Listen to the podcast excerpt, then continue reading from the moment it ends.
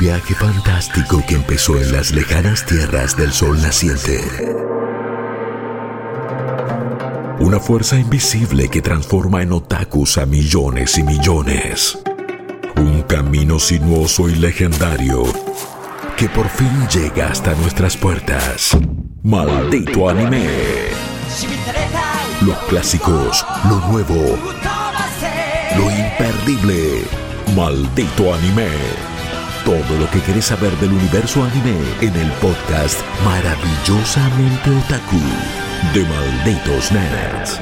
Bienvenidos a un nuevo episodio de Maldito Anime dentro de un multiverso de Malditos Nerds. ¿Quién les habla? Bichi Branchi. Me encuentro con Juaco Freire y Lucas Rivarola. ¿Qué onda? ¿Qué onda? Todo bien. Largo, ¿eh? Largo. Todo Esa- ¿qué bien. Me contestaba igual. onda? Todo bien. Me gusta ver la onda marcada en el, en el programa que usamos para grabar. Tipo, se ve todo como el azul intenso, tipo. mm, En el- ah, claro, ya entendí lo que, Claro. lo que sé. La Es onda que, de. Bueno, ojo que cuando yo estudiaba música en la Epa. facultad. Arrancamos con una confesión así, pa. No, no. Es que hay, hay algo muy divertido de, eh, de manipular todo lo que es audio. Ah, puppets. bueno, está bien, menos mal. No, Manipular audio, no, ¿sí? ¿Te escucho? audio y MIDI, que, que quizás no. Hasta que no lo haces y no lo aprendes a hacer, no te das cuenta lo divertido que puede llegar a ser. Porque la verdad que. eh, ahora no lo hago tanto porque tampoco me da la computadora. Pero en su momento, cuando tenía una computadora de escritorio, eh, editar audio y hacer audio era re divertido. Y jugar con lo que es en la onda de. Bueno, ahora hay programas como Audacity. Antes, en mis tiempos, se usaban otras Uh, cosas. señora. Pero. sí, Toda en mis esta parte es en blanco y negro, ¿eh? claro, en, mi- En sepia. en mis tiempos se usaba otra cosa. Ahí va, Pero- ahí va el voice changer. Esto es para Emi, que está del otro Claro. lado escuchando. Grabamos con el no, cassette. eh, no, eh, pero ahora deben ser bastante diferentes las, las herramientas, pero, pero sí era re entretenido jugar con, con la onda del audio y modificarla, agregarle. Eh, Era parte de trabajos prácticos también. Así Sí, que sí. eh, por, imagino. por lo menos era también divertido eso. O sea, en conclusión, yo estoy haciendo feliz a nuestro niño de sonido, que sería Mira en este caso, cuando yo Claro. hago todas estas ondas súper divertidas con mi tono siempre, de voz, que es sí, fantástico. siempre y cuando disfrute este trabajo, sí. o sea, porque hay una cosa que también es, eh, una cosa es hacerlo por diversión, otra cosa es hacerlo... Claro, escuchá a la boluda de Bichi diciendo que onda, Ah, tres horas. Cada vez lo hace más largo esta piba. Y Emi la- lo tiene que normalizar, tiene que fijar que no flipe. Igual Emi la Sí. pasa bárbaro, porque siempre que nos escucha hablar de las nuevas seasons, de nuevos animes o de, de lo que traemos hoy, eh, que ya Vichy nos va a contar, eh, digo, es como que siempre después me escribe a mí y me dice, uh, este que hablaron, che, estaría bueno verlo, che, y está, o, o vale la pena, o dónde lo puedo ver. Así que, Emi, es un miembro más que está entre las sombras. claro, Sí, sí, sos sí, el sí. miembro fantasma, no te hagas el gil. No, ya, igual te- no, no es fantasma, eh, eh, va a venir a hablar de las chicas que escalan en algún momento. eh, Yo ya, en algún ya momento lo, vamos a traer a eso. que traer. ¿Qué embole pero- el primer capítulo de las chicas que escalan?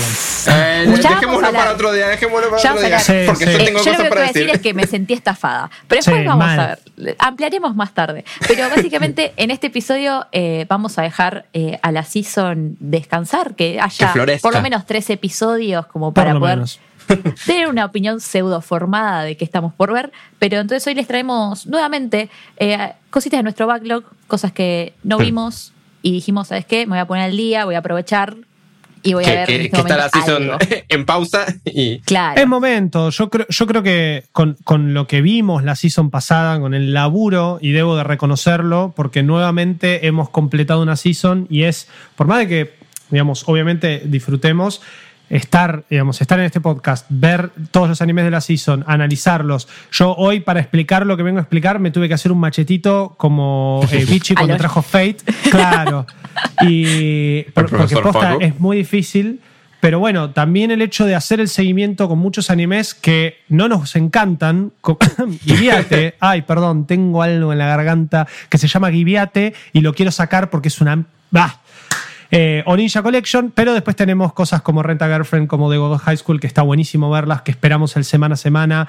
Eh, está buenísimo saber qué se viene. A mí, yo desde que estoy haciendo este podcast, que nunca me pasó, y esto lo admito.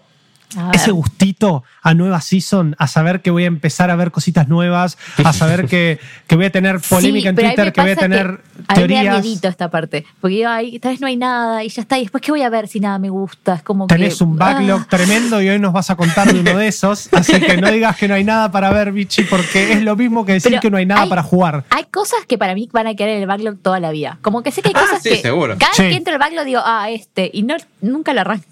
Bueno, que ojo, ahí. yo pensé, yo soy una persona que vio Evangelion cuando salió en Netflix. Eh, Yo también. Soy una, soy una persona que soy una persona que después lo volvió a ver con los, la traducción y los subtítulos oficiales, sabiendo y entendiendo las distintas, eh, los distintos cambios que hay en la traducción. En ese momento todavía no sabía, bueno, tampoco sé tanto japonés, pero me doy cuenta que si eh, alguien le está, o sea, una persona mayor le está diciendo a un niño menor que le da y que lo ama y que le quiere dar un beso, que los subtítulos digan te aprecio, está totalmente sacado de contexto y ahora puedo entender eso. Pero mm, Te aprecio. Un, un saludo para, para Misato y para Shinji que nos escuchan. Pero Siempre digo, sí, sí, sí. claro. Yo soy una persona que pensó que Evangelion también iba a estar siempre en el backlog. Es una Bueno, pasa serie que, la espateé, claro. la pateé, la pateé. Salían las pelis y todo el mundo me decía, no, man, tenés que ver Evangelion 3.3, 2.2, es una masa. Están buenísimas, pero tuvo que llegar a Netflix para que yo diga, Claro, bueno, ¿sabes casos como los de Evangelion es que son animes que hay algunos que son difíciles de encontrar hoy en día, lamentablemente. Sí, justo Porque- Evangelion me parece que es como está en Sí, todos lados. Pero hay otros que, que el el tema de preservación, por ejemplo, eh, y creo que está en, en Amazon Prime, pero Inuyasha, para, Mm. a- para mechar un poco con lo que es la, la season nueva, eh, Inuyasha, si no estuviese en Amazon Prime Video, ¿cómo lo- no sé si lo encontrás tan fácil como Evangelion. No. No, me parece, me parece que no. Me parece que le pasa lo mismo a Hunter x Hunter eh, los 90, que es más o menos parecido. O sea, sufre el hecho de que Hunter tuvo una reversión. Está en. No sé si ahora sigue en Netflix o no. En Crunchy está. Y es como la que va hoy, es la que tenés que ver. Diferente a Full Metal, que Full Metal se puede ver la de los 90, la vieja. Y la verdad que es una joyita. A mí personalmente el final de esa no me gusta mucho, pero eh, se sabe que estaba saliendo a la par del manga y se fue por otro lado. Pero claro, eso está en Netflix, o sea, eso fue rescatado de alguna forma. Claro, esas cosas se van perdiendo, pero el backlog eh, es como que, no importa, vos tenés ganas de verlo igual, ¿entendés? Claro, eh, Sí, por la- algo la lo puse, pero a veces, no sé, yo tengo algunos que ya creo que ya tienen años en el backlog y Sí. aparecen, me aparecen, a menos en Miami List me aparecen en orden alfabético. Entonces aparecen primero los de números, por ejemplo. Y no, Claro. nunca. Digo, no. Claro, Yo, una de las cosas que dije la vez pasada que hicimos un episodio de backlog, y lo voy a repetir, lo único que hace el backlog es crecer. Sí, sí, siempre. Porque no, no, no queda otra. O sea, siempre No. hay algo nuevo para mirar que te lo perdés por algún motivo y queda en el backlog. Y después. No, y además vemos animes, vemos anime hace 10 años, eh, 15 años, y me parece que como que eh, a recién ahora este año, creo que como los tres de alguna forma profesionalizamos esa parte de, ver el anime y de hacer el seguimiento, que tiene sus partes buenas y sus partes malas. Obviamente que lo bueno es siempre, de alguna forma, estar al día, ¿no? Y también te vas internalizando nuevos géneros, pero eso te abre, porque hay 30.000 años de historia de anime ya a esta altura. Entonces, el hecho de que vos veas Rent a Girlfriend por primera vez o Kaguya Sama hace que digas, ah, che, pará, las comedias románticas y los slice of life están buenos. ¿Qué puedo ver similar? Y tenés una lista de 70 Claro. animes. Claro, y con y ahí es 70 cuando- te quedas corto. Pero- y si, Tenés hablas- y cortísimo. si encima, y si encima, por ejemplo, pasa esto con Idols, y vos tenés a un tipo como Lucas, que es un referente del anime de Idols y de las Bueno, pibas que. gracias, chicos. No, no, te- realmente, o sea, posta fuera de joda, me parece que sos un referente en eso. Es como, bueno, Lucas, eh, ¿las pibas qué? Y bueno, pibe, pero pará, ¿qué las querés? Ver cocinar, pescar, bailar, cantar, escúchame. ¿Qué, qué querés? ¿Qué querés? ¿Qué ah, querés? ¿querés que ¿Qué anden a caballo? ¿Qué- ¿Querés que anden en tren? Escúchame, en esta season tenés uno de trenes, pero si querés caballos, también tengo caballos, está todo, escúchame. Eh, Y bueno. y, y eso pasa con el, con el backlog. A mí me pasó muchísimo. Yo terminé de ver Fugo Keiji y dije, esto es fantástico, quiero ver algo similar. Terminé de ver Decadence y dije, esto es fantástico. No creo que exista algo Algo similar. similar. No, la verdad que no. Pero bueno, le encontré esa similitud a la estructura de historia y de anime que Trigger usa mucho con sus series eh, autoconclusivas y sus series cortitas. Entonces, claro, ahora, y, y ni hablar cuando hicimos el especial de Trigger, tengo Kiss Neighbor ahí saludándome en el backlog Uy, y ¿no que cada vez que tengo ganas... No lo vi, no lo vi todavía. Pero por Ay. eso, no sé si Kiss Neighbor entra en, en el, en la cuestión de... eh, este no lo voy a ver nunca, seguro, porque además eh, mi novia Dani está nunca. obs- obsesionada con uno de los personajes, eh, gracias a TikTok y a toda su movida de, de shipeos y de beboteos entre personajes, del cual soy fan. Pero, pero hay uno de Kiss Neighbor que está por todos lados y hay cross con My Hero Academia, cross con Haikyuu, o sea. Medio como que te, te invitan a verlo, pero justo ese es el caso específico. Después tengo eh, Shinsekai Yori, que vi dos capítulos nomás, que Bichi me lo recontravendió. Y Pero no, hay también que, hay es- que estar en un mood. hay que estar en un mood. Entonces, es estar. Y ahí, y ahí te das cuenta, ya te vas pisando con tus propias justificaciones de, bueno, pero tengo que estar en un mood. Bueno, pero, a ver, quiero ver Tenki no Ko. Pero claro, la cuarentena no me ayuda. Ahora estoy empezando a estar un poco más contento porque también empezó el calorcito, los días más lindos, se puede salir a caminar un poco más. Pero me decías hace dos meses, mirá Tenki no Ko, moco tendido, como dice Bichi, pero ni en pedo.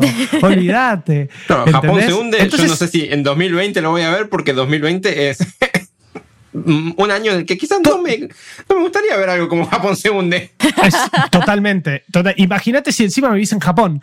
O sea, cómo No, la venís no, pasando, Japón se hunde y te quedas, mirás a la No, pantalla y decís, que, no, que es se viene la sudestada acá en Buenos Aires, olvídate, ni en pedo. la sudestada. Buenos Aires se hunde. La Ante la tormenta, ¿cómo era? La tormenta de Santa Rosa, algo así. le La. Santa Rosa, obvio. Eso. Bueno, eh, pero digo, es como que si uno, ya, ahora ya, ya nos ponemos a hablar de los animes que trajimos, pero me gusta esta intro de como nuevamente hablar del backlog, nuevamente hablar de por qué las cosas quedan en el backlog, de cuándo las vamos a ver, de las justificaciones que uno le ponemos, eh, que nosotros le ponemos, digo, yo soy una persona, por ejemplo, que procrastina mucho, ¿no? ¿Quién no lo hace? Y menos más en esta época. Pero mm, al procrastinar me doy cuenta que también lo hago muchísimo con la... No sé cómo decirlo. Eh, es que me acaban de llamar por, por Discord eh, equivocadamente y me distraje mal, me perdí el hilo. Ah, eh, soy una persona que por lo menos lo que procrastina eventualmente lo termina haciendo o siempre intenta, que está mal, no lo hagan, siempre intenta como justificar esa pro- procrastinación. La justificación de, pasa, bueno, estoy claro, cansado. Ya mucho no sirve. Claro. Por cualquier excusa. Entonces, con el backlog de juegos y anime me pasa eso.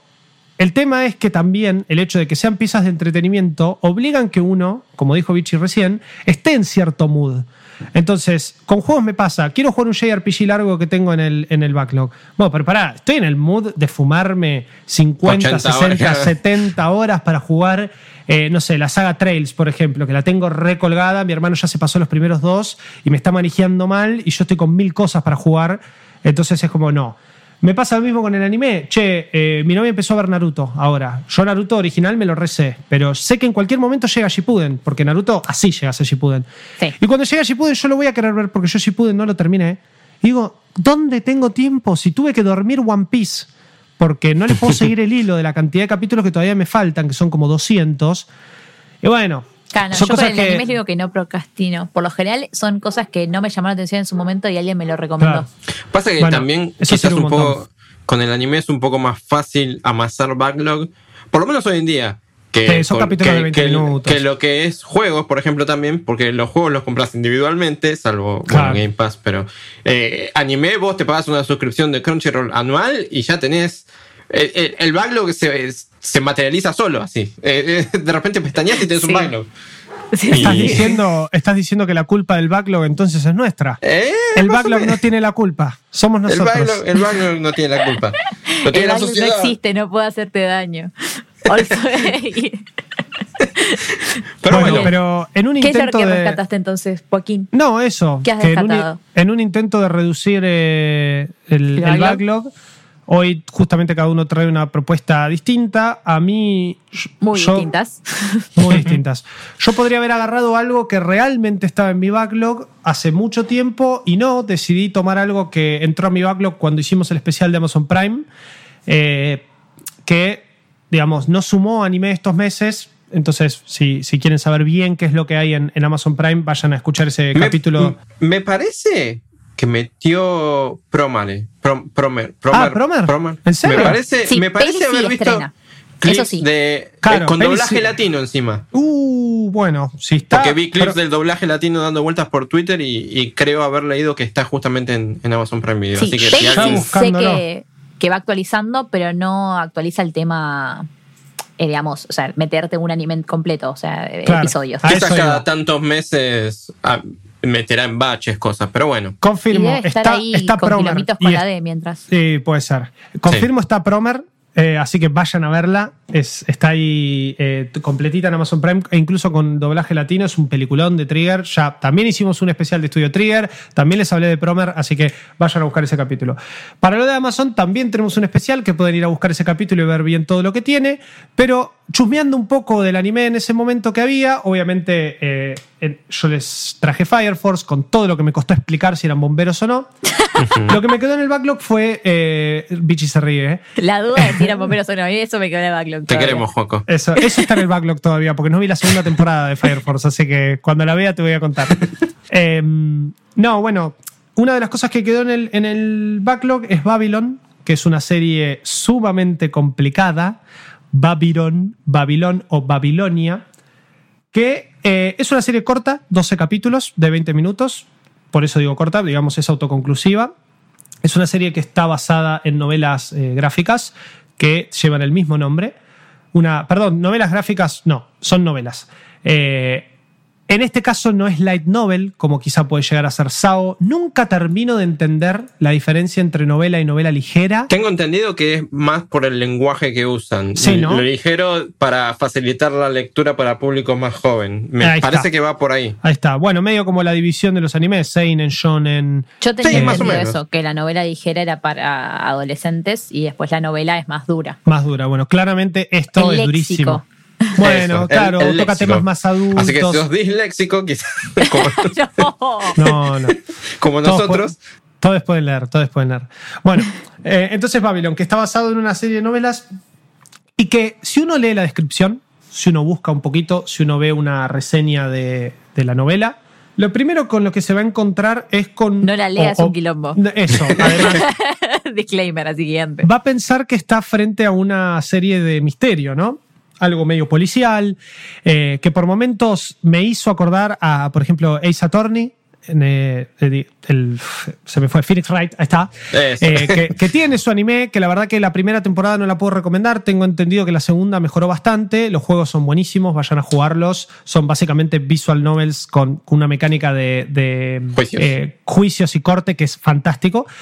Pero al principio dije, bueno, estoy entrando en algo por acá, porque el protagonista, Sen Seisaki, eh, es un fiscal que trabaja en el Ministerio de Asuntos Internos de Japón, medio como lo... Sí, eh, una de las facciones que vemos en Fugo Keiji, si la vieron, en eh, El Detective Millonario, que básicamente uno de los protagonistas venía de esa división, también era un agente, él era un agente de inteligencia, Haru. En este caso, Sensei Saki es un fiscal, o sea, él está encargado de muchas de las investigaciones y de llevar adelante los casos para encontrar pruebas, formular casos, llevarlos a la corte y poder, digamos, hacer justicia. La serie al principio se presenta como esto y arranca con un caso de una farmacéutica que viola una ley de farmacéuticas por falsa publicidad. Entonces, Sensei Saki y su mm, discípulo Fumio, que es uno de los que trabaja con él y está como aprendiendo, su ayudante, eh, empiezan a, a revolver un poco los, los documentos de esta farmacéutica, a ver dónde pueden encontrar el hecho o dónde, qué, qué marco legal le pueden dar a la, a la denuncia que se hizo por el hecho de que ellos estaban publicitando que una droga funcionaba de cierta manera y en realidad le habían pagado a esa gente para publicitar que funcionaba de esa manera y no Y no. estaba del todo testeado. No es que no funcionaba No así, sino funcionan que así las farmacias en el mundo. para nada, para nada. Imagínate que vienen y ¿Acaso te no dicen, la de vacuna del farmacia? coronavirus. Imagínate que vengan y te digan tipo, che, yo te doy este medicamento y vos tenés que decir que tuviste COVID, pero que la estás pasando re piola. Pe- Y no esto está que tu testeado. nombre es Donald Trump, pero No, no está testeado. Pero acá tengo un don billetín enorme. Bueno, obviamente esto es tremendo y digamos ya la serie arranca con una...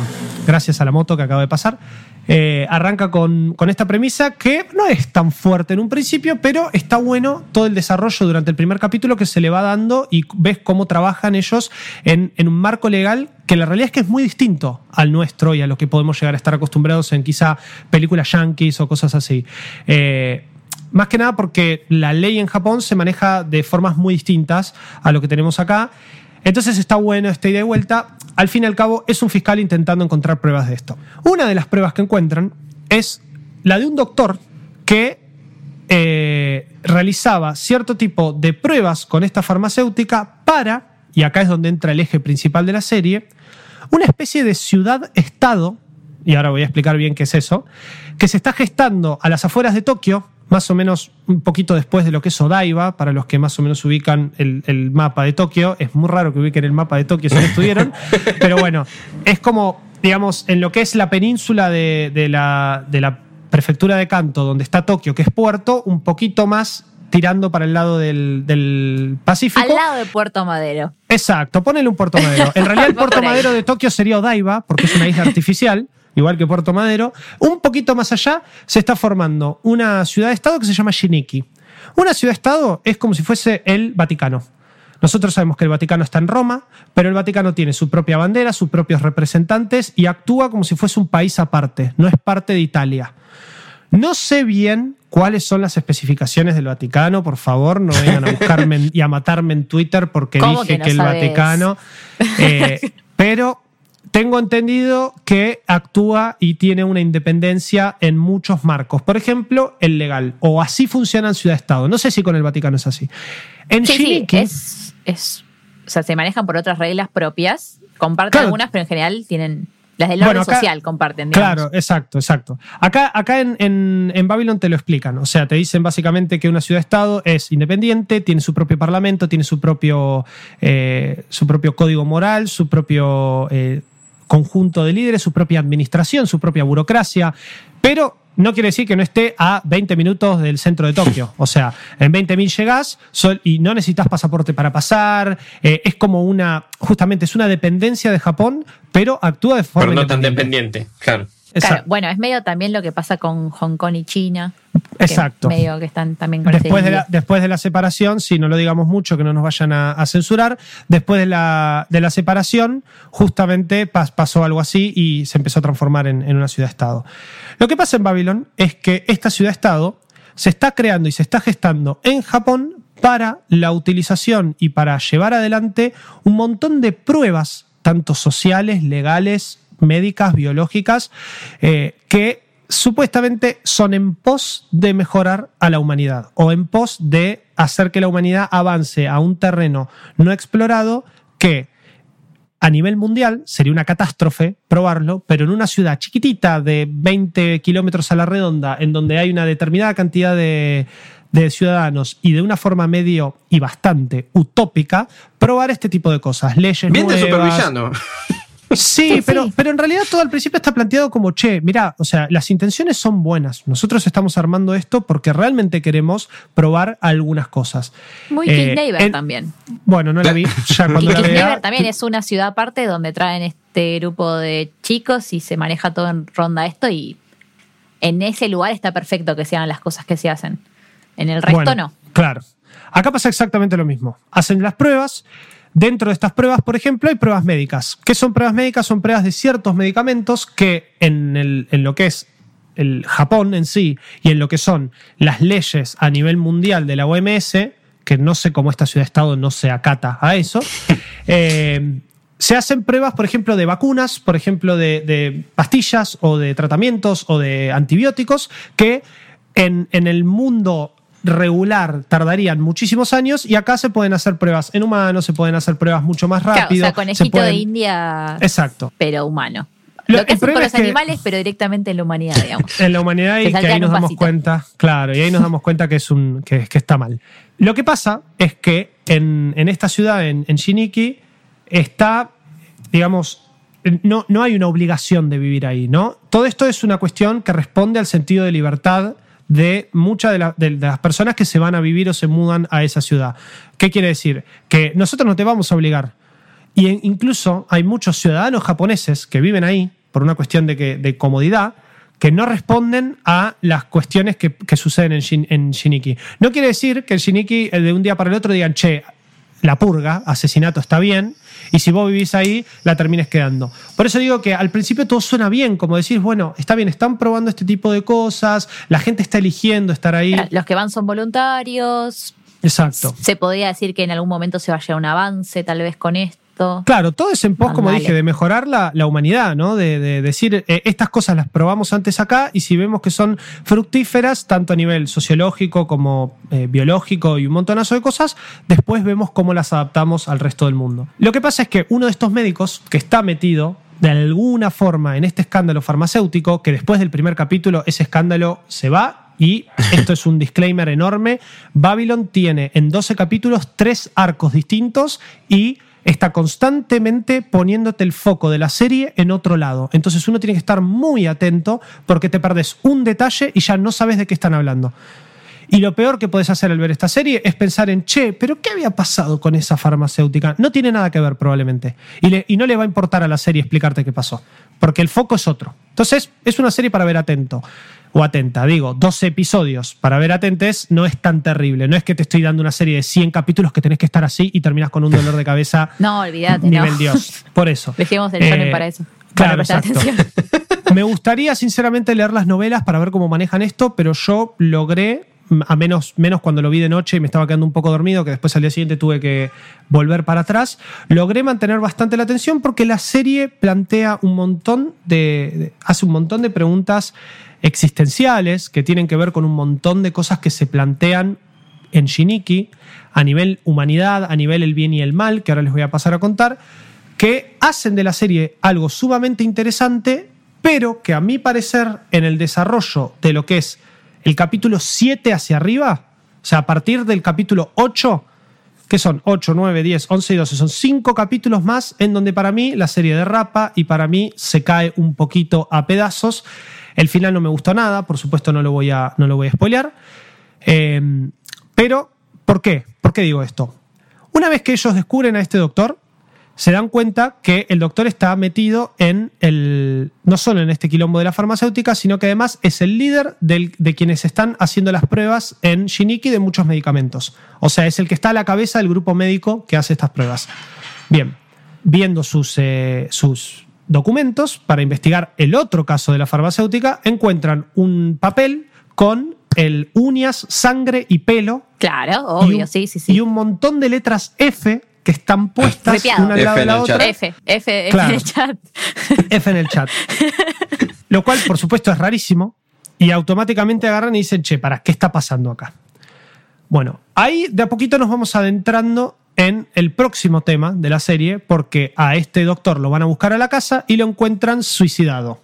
Suicidado no porque alguien lo haya suicidado, sino porque el tipo se suicidó.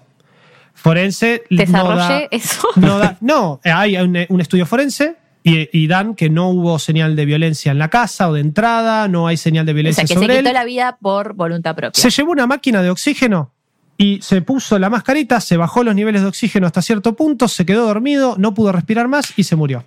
Por elección propia. Está todo armado para que, o sea, todos los resultados dan que realmente fue un suicidio. Dicen, bueno, che, pará. Si esto hubiese pasado porque sí, nosotros diríamos, bueno, Japón tiene una de las tasas de suicidio más altas a nivel mundial, esto podría venir por este lado, por este otro. Nada en el perfil psicológico del médico da a que realmente se haya podido suicidar. Pero bueno, cosas que pasan. Ahora, Zen, el protagonista, dice, che, pará, pero nosotros justo encontramos un cuaderno de él returbio. Entonces, esto va por otro lado. ¿Qué onda?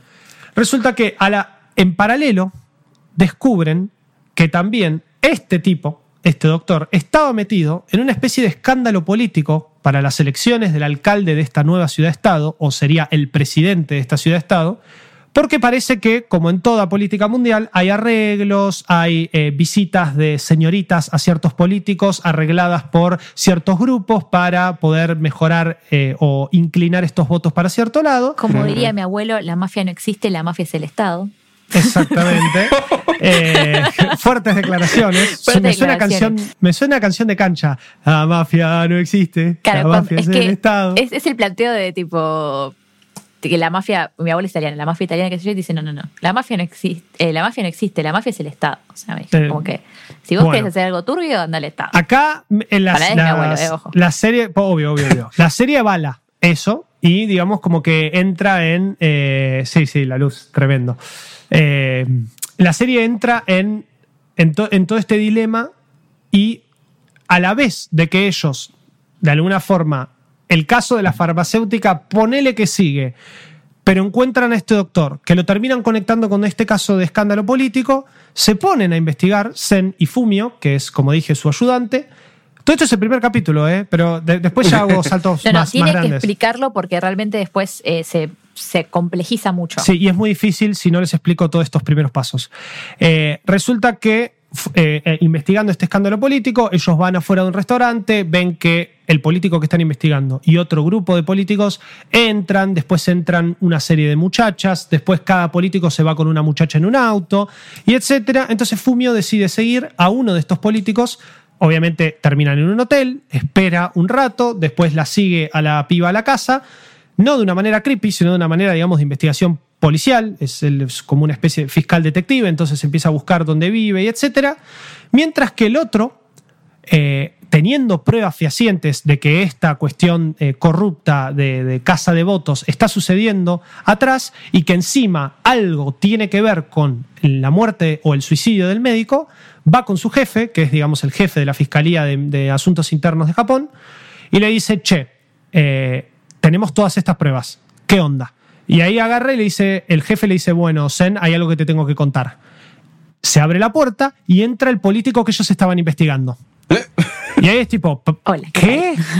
Bien. Oh, oh. Resulta que toda esta tramoya política estaba absolutamente todo arreglado, como todo en la política. eh, estaba Mi todo abuela arreglado. tenía razón. Ahí está. Y estaba todo arreglado porque en realidad la idea era fomentar la popularidad de un candidato en específico, que es un candidato joven, que es un candidato más progresista, que es un candidato que, eh, digamos, responde más a los intereses de las nuevas generaciones, para que sea el alcalde de, de Shiniki y para que él pueda impulsar este tipo de nuevas conductas. Entonces se la agarra y dice, bueno, listo, ya está. Entonces lo de la farmacéutica eh, pasó a ser nada, quedará por ahí el caso, alguien lo solucionará y este escándalo político es, eh, está todo arreglado. Su sensación de justicia le dice un poco que no, dice, uff, la puta madre, bueno, no sé, es como que esto no está bien, pero me están diciendo que es para, para el bien de la humanidad. Y ahí empiezan los primeros debates de la serie de El bien y el mal. ¿Qué está bien, qué está mal, qué dejamos pasar, qué no dejamos pasar? Más que nada en la postura del protagonista Zen, que él está en una... Él es fiscal. Un fiscal es quien se encarga en un juicio, por ejemplo, de presentar pruebas y de, de cumplir ese o, conseguir ese veredicto de culpable de parte de un juez. Entonces, eh, es como que, o quien ayuda a eso, no sé si es específicamente los fiscales lo que lo hacen. Entonces, su sentido de justicia dice, bueno, che, esto está mal. Cuando le quiere avisar a Fumio, a su querido amigo Fumio, eh, que esto ya estaba, recibe un mensaje mientras está en su auto yéndolo a buscar donde él le había dicho que había quedado, que es en la casa de una de estas señoritas que se fue con un, con un político, y recibe una carta de adiós al teléfono de su amigo Fumio. Una carta básicamente como si se estuviese por suicidar, diciéndole gracias por todo, pero ya está, mi tiempo en la Tierra terminó. Lo va a buscar a la casa, porque dice, no, pará, Fumio, ¿qué estás haciendo? ¿Qué sé yo? No entiendo nada. Entra a la casa y el final del primer capítulo es que Fumio se había suicidado. Otra Tranqui, vez. primer capítulo, ¿eh? Una, sí, otra Sí, vez, sí, sí. una persona que no tiene absolutamente nada en su vida como para justificar ese suicidio, que nadie lo entiende, que todo el mundo dice, pero este pibe estaba en el pináculo de su carrera, eh, estaba en un muy buen lugar, estaba investigando, yo hablé con él hace un rato, no presentaba ningún tipo de signo de nada, y ahí es donde la serie empieza a avanzar en el verdadero tema, porque el candidato que estaba siendo todo tramoyado para ser electo de esta nueva ciudad de Estado, gracias a la ayuda de, una, de un ser sobrenatural, que es la justificación de la serie para un montón de cosas que existe, que se llama Ai eh, Magame, creo que es. Eh, sí, Ai, Ai Magase. Básicamente se revela contra el partido que lo ayudó a llegar a su postura de alcalde, porque él termina ganando las elecciones. Y básicamente dice, bueno, ya estoy acá, me revelo. ¿Y cómo se revela? Se revela presentando una ley que va a entrar en vigencia el día 1 de su, de su mandato en, eh, en Shiniki, en la ciudad-estado, y que él, a través de un manejo sumamente polémico, pero sumamente bien representado de lo que es la opinión pública mundial, presenta lo que se llama la ley suicida. La ley suicida es básicamente una ley que avala el suicidio. Eh, dice, vamos a darle un marco legal a la libertad de elección de una persona para decidir si quiere seguir viviendo o no. Y a través de todos estos procesos nuevos que tenemos en Shiniki, como por ejemplo médicos, vamos a investigar el- la creación de una pastilla, de un, de un medicamento especial que es suicidio asistido. Vos te tomás la pastilla, te dormís un ratito y no te levantás más. Sí, como, Eh, como hacen con los perritos. digamos. Exacto. Pero además de eso, no solo es el suicidio a través de eso lo que se avala, sino que se avala cualquier tipo de, conducta suicida. Es básicamente darle un marco de legalidad. Para que, por ejemplo, si una persona decide suicidarse, los familiares no tengan problemas, porque obviamente si encuentran a alguien muerto en la casa, al primero que van a buscar es a los contactos cercanos, a decir, che, ¿qué onda? Hasta que se pruebe que es un suicidio. Y además, toda, digamos, un marco también moral frente a lo que el suicidio significa y a lo que esta nueva revolución que quieren generar en esta eh, ciudad para la humanidad empiece por esto. Lo cual es rarísimo, ya de entrada. Porque que la primera revolución del mundo sea avalar el suicidio, que es muy tabú en algunas sociedades, especialmente en la sociedad japonesa. Japón es uno de los países Sí, aparte me gusta que, que arranquen por el avalar en vez que el, por los- el prevenir los suicidios. exactamente. Tipo, bueno, avalémoslo, pero no, pero che, si los prevenís, a veces mejor. Como, La sociedad, las sociedades asiáticas tienen mucho, mucho tabú y mucho rechazo a lo que son las ciencias de eh, salud mental.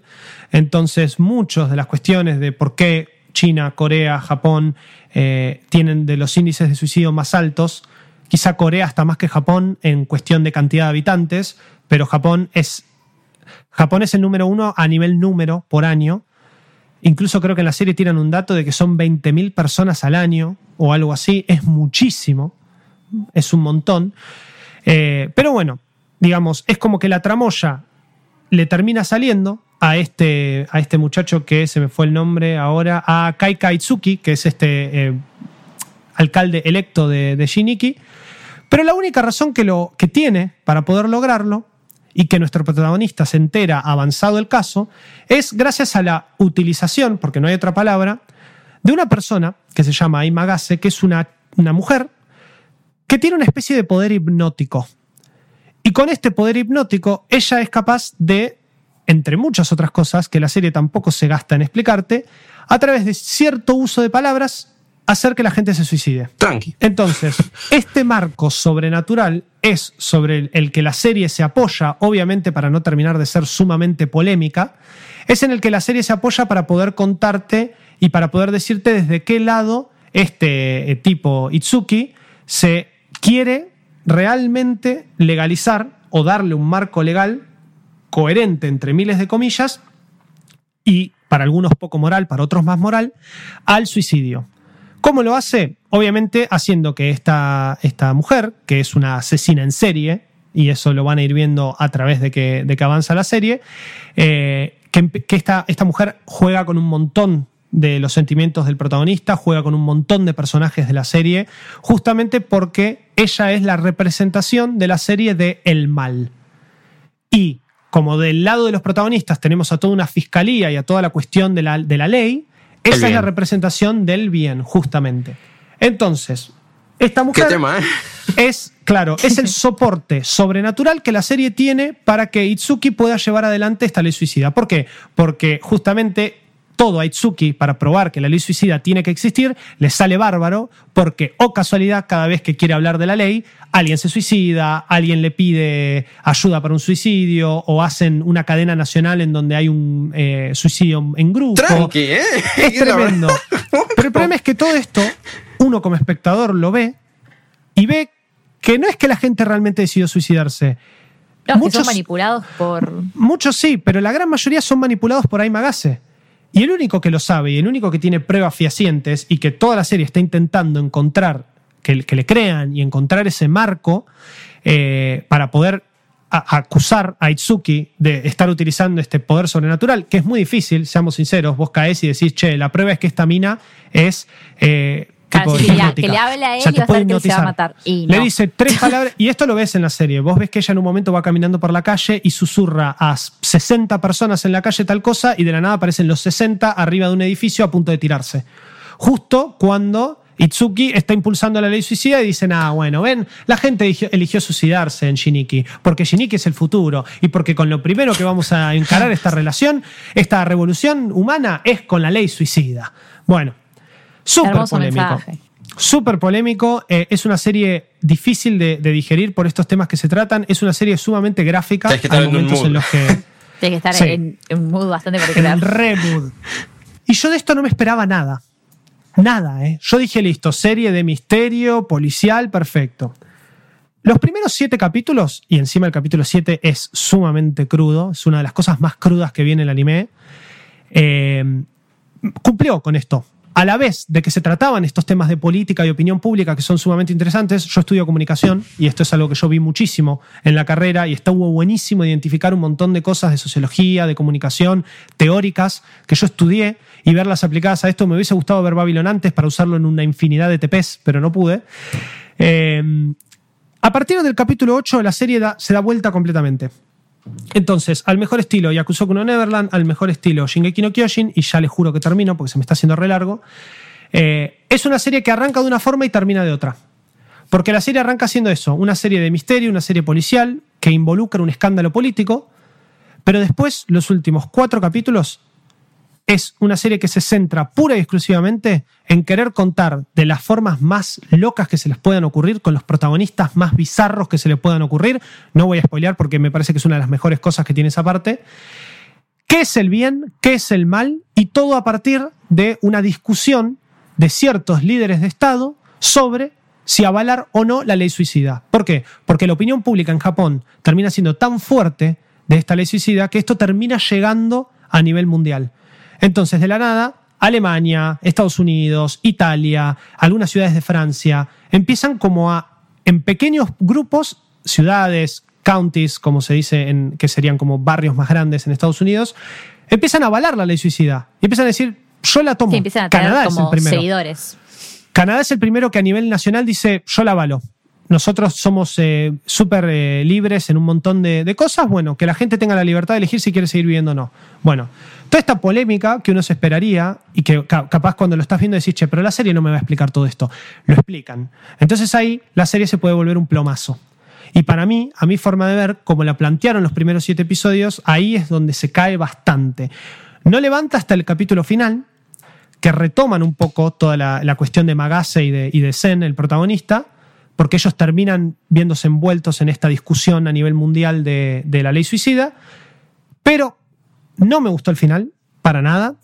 No me gustaron cómo se trataron muchos temas y mucho de esta polémica, y me parece que por momentos la serie se sobrecomplica en querer explicar estas cuestiones filosóficas de la vida, de la muerte, del bien, del mal, cuando en realidad me lo podrían haber minimizado, cosa que es jodido porque es un tema sumamente polémico en Japón y minimizar una cosa así sería difícil, pero por lo menos no haberme dado tanto contexto político y tanta cuestión filosófica, decirme que ciertos países tienen una postura y ciertos otra, y darme un poco más de historia de esto, policial, misterio, asesinatos, suicidios, entre comillas.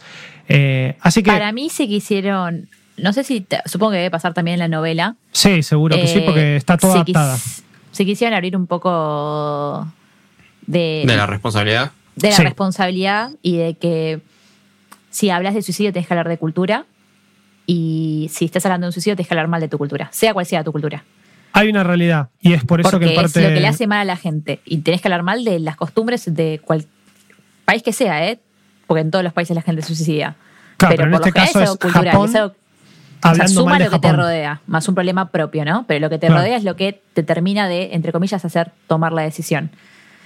Y medio como que tal vez la entibiezaron por ahí y metían a otros países como a decir, bueno, no somos nosotros, es el mundo, es un problema de todos. Y como que ahí se pierde mucho todo. No está mal igual que hagan eso porque es posta que es lo, lo que dije recién, es Japón para Japón. Entonces si Japón se pone a solo centrar esto en sus costumbres, que son muchas de las cosas que ellos viven en el día a día, las razones por las cuales la gente se suicida, su cultura del trabajo, su cultura social, eh, su bullying en redes sociales, para poner algunos ejemplos, y el último un poco más concreto, me parece que no está mal que la serie se, avale porque es como digo, explica muy bien lo de la opinión pública. Sabemos que eh, esto trata en el año, esto salió en el 2019 y me parece que la serie transcurre ahora, es contemporánea, 2017, 2018, cuando salió la, la novela. Y mm, el, el, problema es que justamente al estar tan bien tratado, es normal que la opinión pública, que un país como Japón avale que una ciudad-estado tenga una ley así de polémica, es obvio que va a resonar en el resto del mundo. No, ahí no hay frontera cerrada, como es, sabemos que en muchas cosas es la de Japón, que aguante. Ahora, el problema es que la serie todo el tiempo se está apoyando en una cuestión sobrenatural para poder justificar esto y que es como la mecha que prendió la, bomba que termina siendo la explosión de esta opinión pública. Entonces vos decís, bueno, listo, acá es donde se ataja la serie, porque no es que esto lo pudieron hacer de la nada y con buenas políticas. Acá hay una mina que está haciendo que la gente se suicide para poder avalar lo que este tipo está diciendo. ¿Entendés? Es que yo creo que también el personaje de ella es medio para eso, para tapar eh, los problemas, o sea, para no tener que hablar de los problemas fundamentales del suicidio, sino decir, bueno, hay una chica mágica que hace que la gente se mate. Ahora, bueno, ahora que la gente está matando, ¿hacemos o no hacemos una ley? Y ahí se va por otras ramas. Y ahí se va por otras ramas. Pero lo que pasa es que esta cuestión de ella y su poder, y él investigándola, y él queriendo poder dar con, con pruebas para poder decir es este el problema, y esta mina es la que le está facilitando a los políticos lanzar esto, en los últimos capítulos se pierde, porque entramos en este debate moral que termina siendo muy difícil de seguir por momentos y que al final cuando la serie todo el tiempo es claro que te quiere dar un mensaje negativo hacia el suicidio, o sea que no es algo bueno, porque justamente está apoyado sobre algo sobrenatural, al final agarra todo eso, lo hace un bollito y adentro eh, donde no le da el sol. Y eso es algo que a mí no me gustó. No quiere decir que el final sea malo, quiere decir que a mí no me gustó, porque yo desde el capítulo 2 que tengo mi opinión formada sobre la cuestión que se trata, eh, y estuvo muy bueno alrededor de toda la serie estar por momentos queriendo cuestionarme eso, pero que mi peso moral y mi cuestión moral sea más fuerte y diga, no, esto no entra, no va. Eh, me parece que es una serie para eso. Es una serie. Sí, va, eh, a quien sea que lo vea, le va a dar para pensar. El le va a dar para pensar. Es una serie para llevar, abrir mucho la cabeza en muchas cosas y también entender, si no, si son de ver mucho anime, está buenísimo porque entendés un montón de cosas de la sociedad japonesa.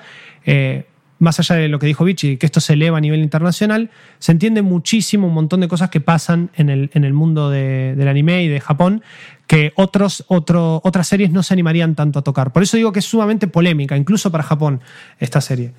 Bueno, yo quiero decir recomendada, pero con disclaimer. Ojo, ojo con el final y ojo con...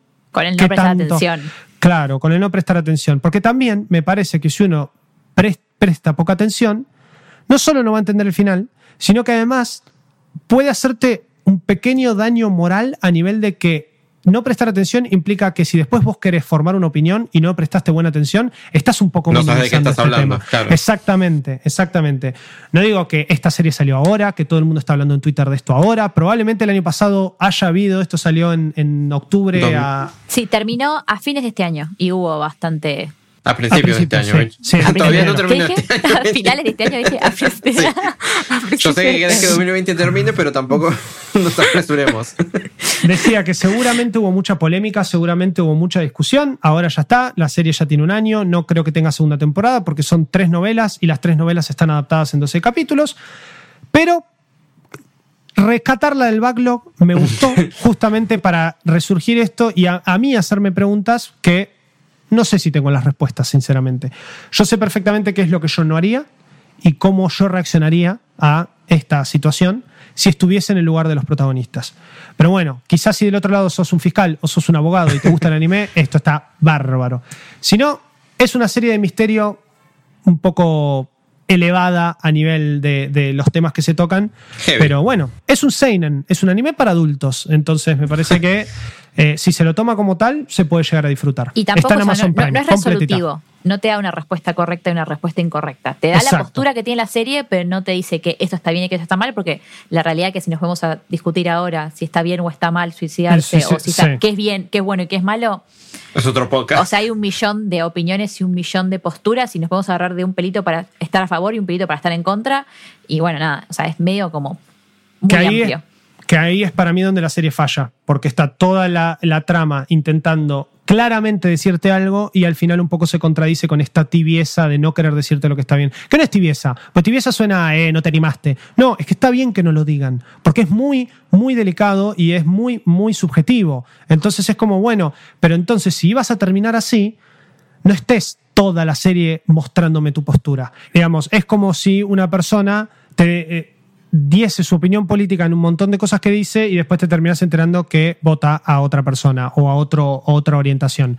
Voten lo que quieran, infórmense, tengan, o sea, no les estamos diciendo nada, absolutamente nada de esto. Lo que estamos diciendo es, imagínense si con una cuestión ideológica que quizá nos atraviesa más fácil a todos, como es la política, eh, pasa esto, que la serie para mí se contradice. De igual forma, esa es mi opinión. Vos, amigo, amiga del otro lado, mira Babylon si estás en ese hashtag mood. Y eh, me parece que es una serie sumamente interesante y si alguien la vio, tiene ganas de, discutir y un, poco, bien, o sea, me refiero a como intercambiar ideas. es para el debate. es, es, la serie perfecta para, claro, para que se la recomiendes a tus amigues y digas, che, Zoom o Discord viernes a la noche, vinito, habano, no fumes, pero habano y te mirás a la cámara, te sentás así y decís, sí, Suicidio. Bueno. ¿Qué es? claro, exacto, y vas por ahí. Según la Real eh, Academia Española. El suicidio se define como, dícese de aquella acción. bueno, nada, eso. Babylon, un requilombo. ¿Tenés Flow? Entonces tenés Manijomio. Y Malditos Nerds Experience está en Manijomio. El resumen semanal de noticias del mundo de los videojuegos con el estilo inconfundible de Rippy, Guillo y Juaco. Todos los fines de semana los Malditos Nerds te cuentan las novedades de la industria, los juegos que se vienen, analizan los que ya salieron y te informan de todo lo que tenés que saber del universo gamer. Malditos Nerds Experience. Mantenete informado. Estrena los sábados a las 20 horas y repite los domingos a las 20 en el canal 600 de Flow. Malditos Nerds Experience está en Manijomio. Manijomio está en Flow y vos estás invitado. ¿Dónde? Las 24 horas en el canal 600 o disfrútalo cuando quieras en el on demand de Flow. Maldito anime. Maravillosamente otaku. Lucas, necesito que me cuentes el tuyo y que la subas un poco porque yo estoy muy abajo. Sí, ojo que está. Mm, sí, la, eh, vamos a ver qué tanto la subo. Mm. Pero, bueno, a ver, yo agarré de mi eh, increíblemente largo backlog un anime. Eh, qué raro, Lucas viene a hablar de un anime sobre romance. Pero bueno, viste, también hay que estar en un mood. pero no voy a decir cuál mood es.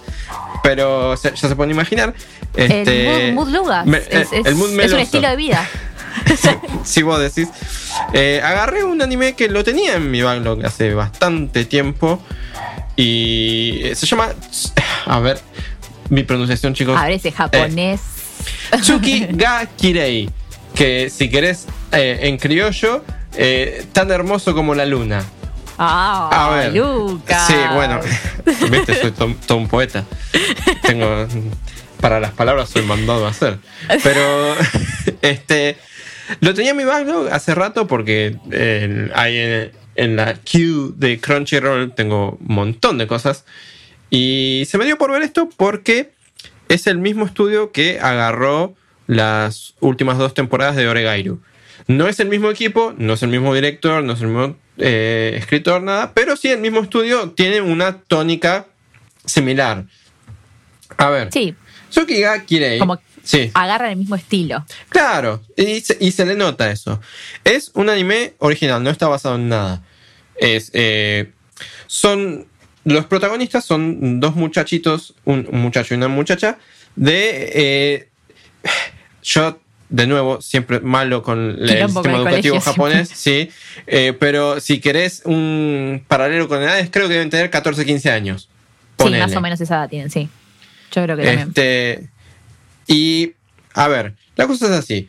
Él es, le encanta mucho leer y escribir novelas, quiere escribir novelas. Ella eh, es parte del club de, el track club de esos, los que corren en la pista, ¿viste? Las pibas que, corren.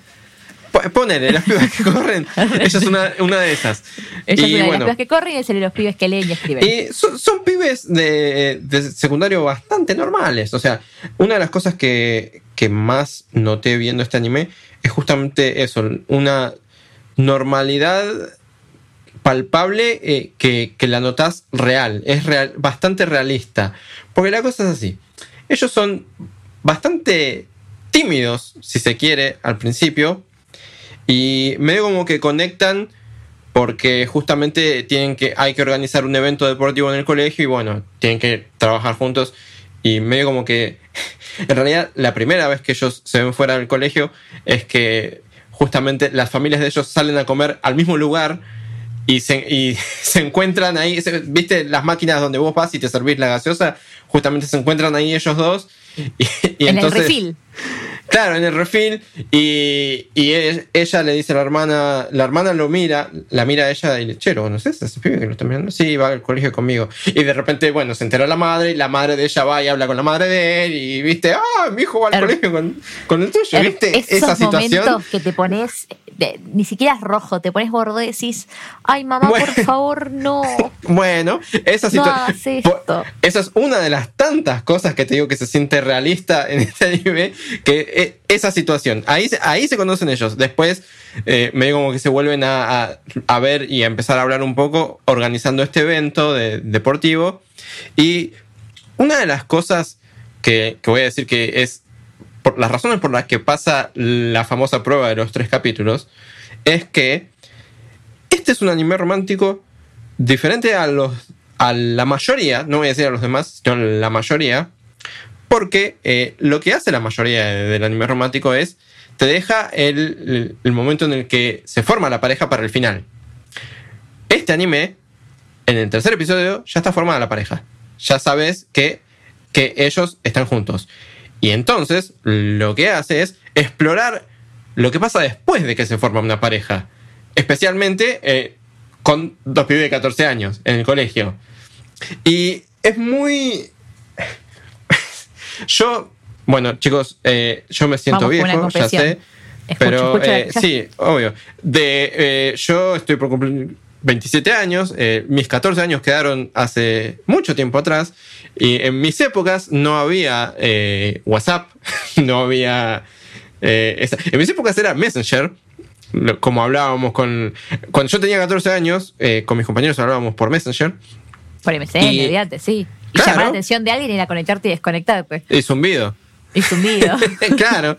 Este, y lo que pasa acá es que ellos usan mucho el celular para hablar. Porque ellos usan Line. ¿Viste? La aplicación que en Japón la rompe. mientras acá es WhatsApp, en, Japón es Line, claro. Usan Line a morir. Bueno, ellos hablan mucho por Line de una manera que se siente también bastante realista. O sea, por, en persona al principio no se hablan tanto pero fuera del colegio se empiezan a mandar mensajitos por line y, tienen conversaciones así, lo más natural, y se empiezan a conocer más así.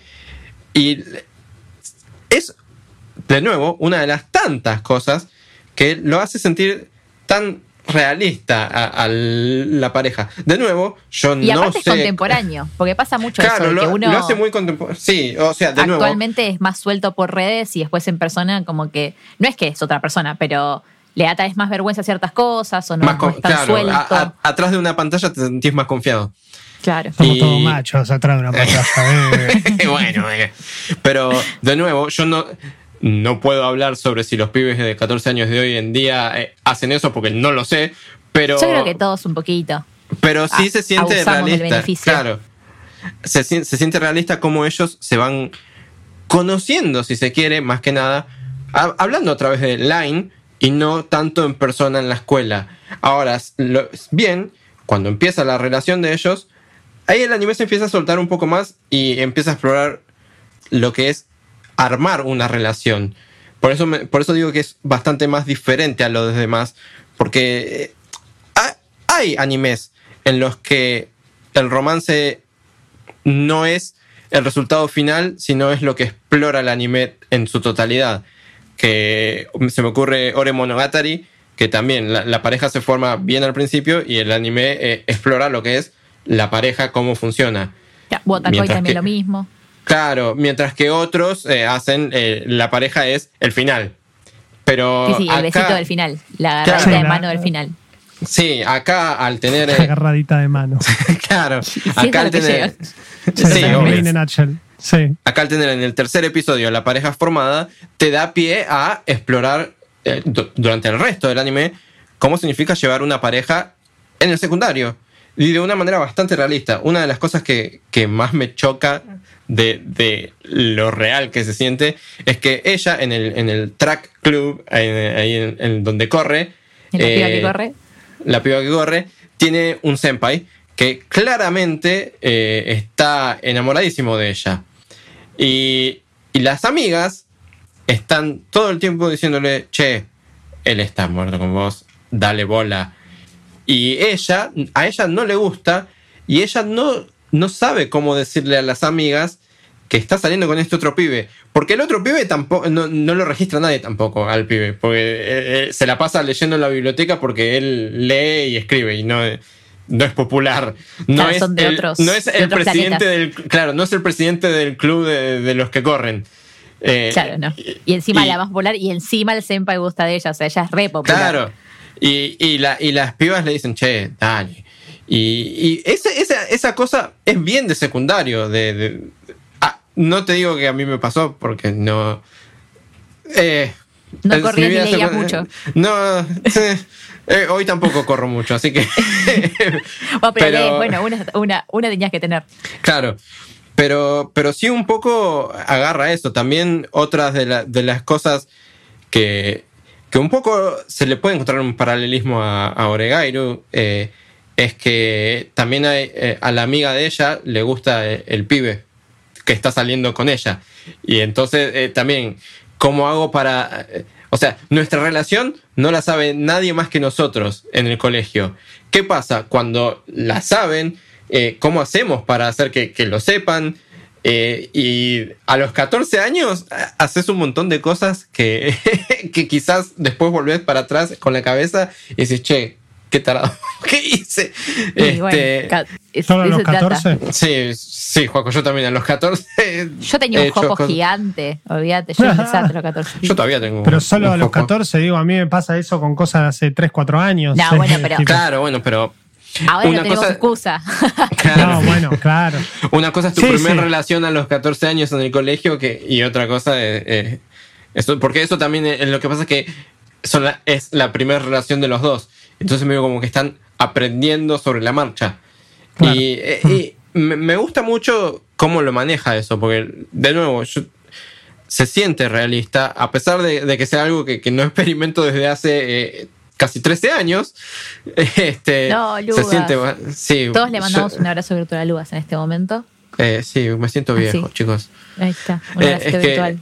yo estoy en la crisis de los 30 desde que empecé los 20. Pero. pero bueno, este.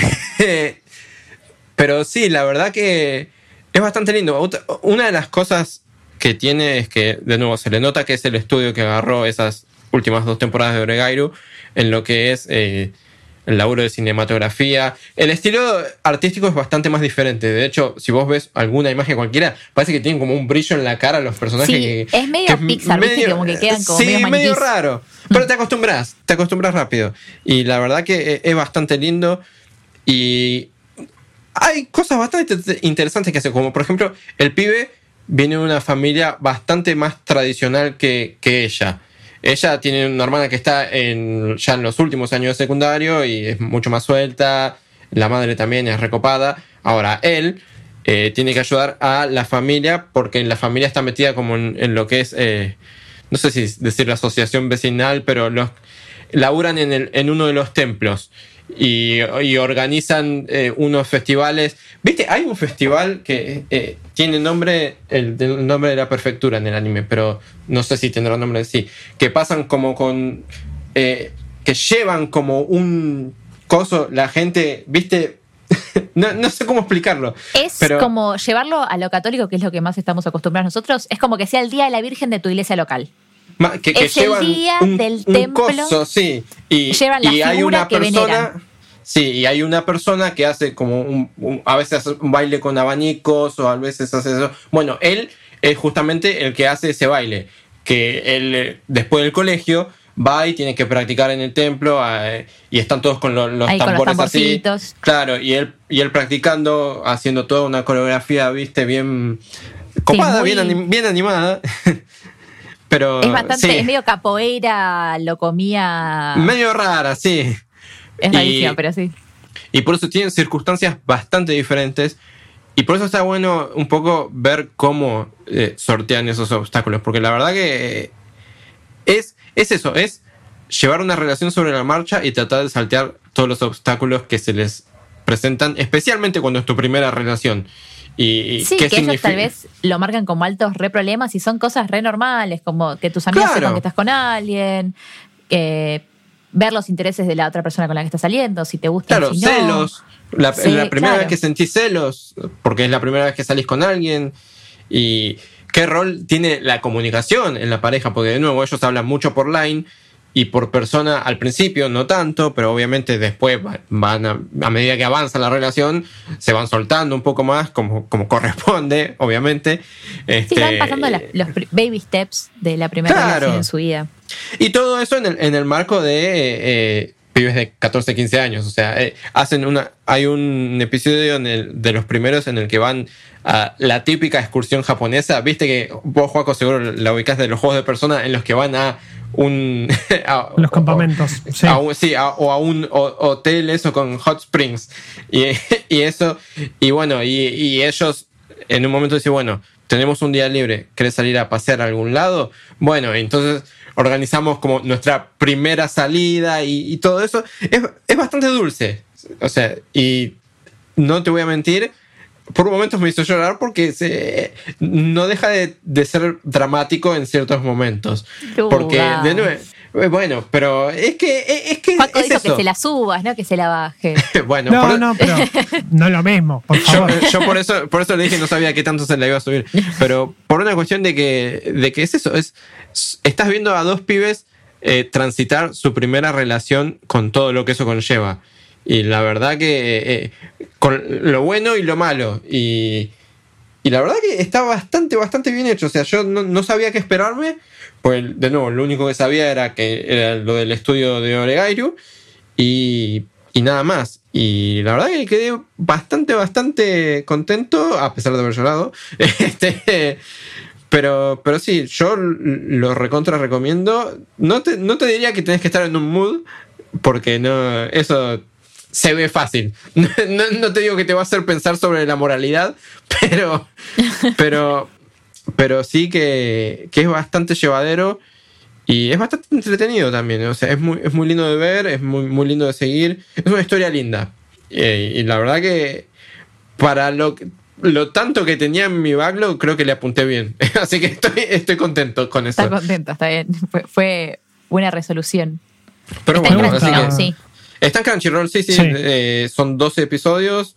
Y de nuevo, como es un anime original, no va a tener, no, va a tener segunda temporada porque el final es bastante conclusivo.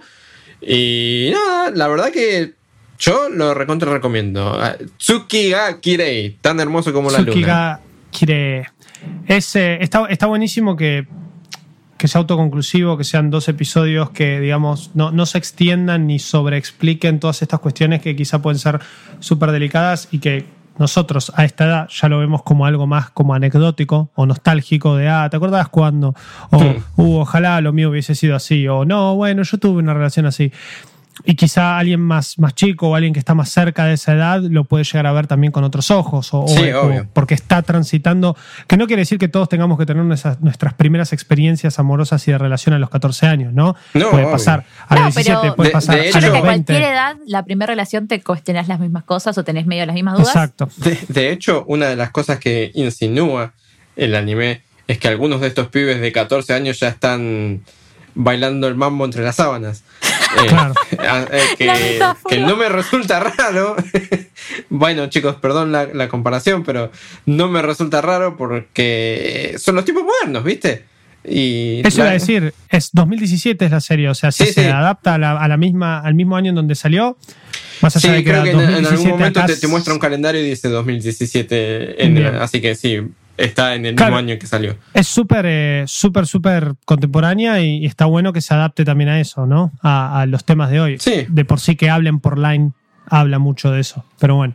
Sí. Eh, así que bueno. Ya lo, ya Bueno, bien. Si tu mente quiere acción y fantasía.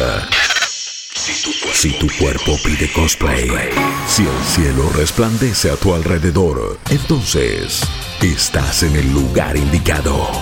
Maldito anime, maravillosamente otaku. Y bueno, lo mío es como un cohete hacia arriba. Sí, lo terminamos. Y explota. Terminamos. Quería subirla. Eh, y, yo no puedo evitarlo. Traje de vuelta, digamos, el, el porneta, el famoso culoteta, así en rima. el culoteta. Eh, así que hago un disclaimer por si las dudas. Eh, si hay niños sueltos, yo voy a hacer lo más por ahí posible, pero viste, uno nunca sabe. Por si las dudas. nada, traigo. Tenía en el backlog Prison School. O sea, la escuela, la prisión de la escuela, la escuela de la prisión. La escuela prisión.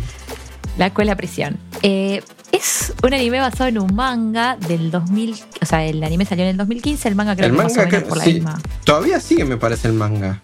Terminó en 2017 el manga. Ah, pero era más o menos como en la misma fecha.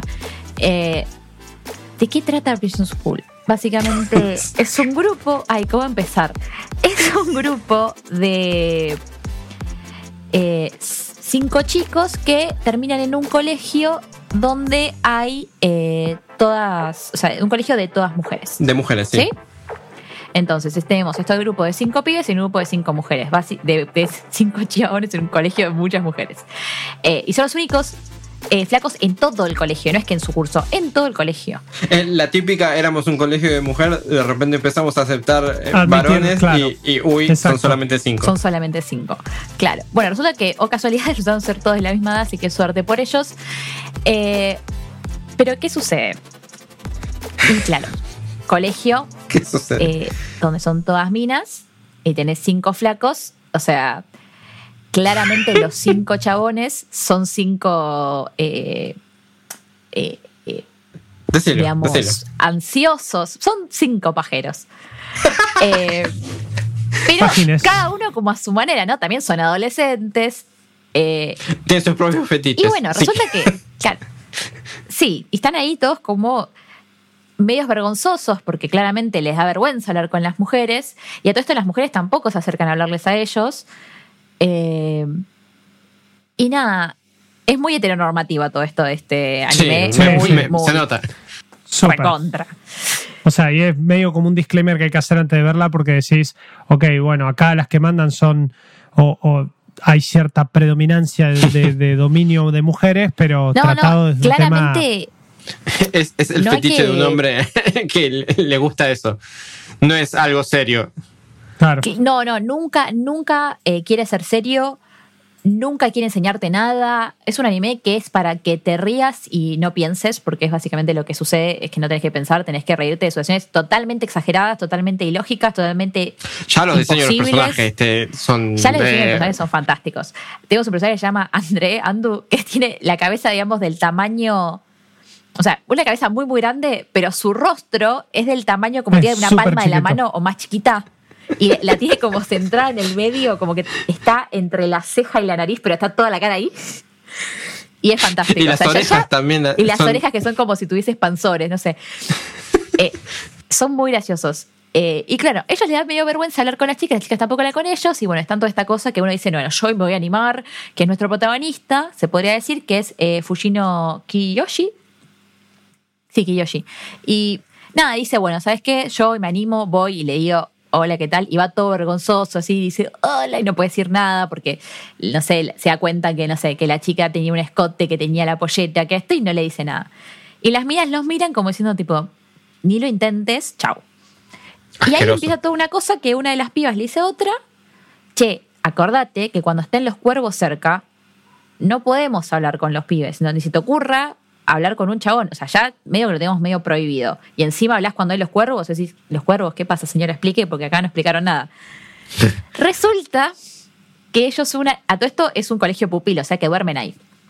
Resulta que una noche. Eh, no, este mismo chico, perdón, me falta una parte. Este chico, en una clase, que ellos se le cae eh, la goma de borrar, que la goma de borrar tenía eh, como una cintita, que, viste, cuando el plastiquito que tiene la goma de borrar para que no se te ponga toda negra en la cartuchera. Bueno, y era de un zumo. Entonces, una chica le dice, che, ve que se le cae la goma, le dice, che, pará, ¿te gustan los zumos? Tipo, yo soy fan de los zumos. Que yo medio que le empieza a hablar y él se queda como, listo, me habló una mina, el sueño del pibe. Esta es la mía. Es, exploto, exploto de emoción.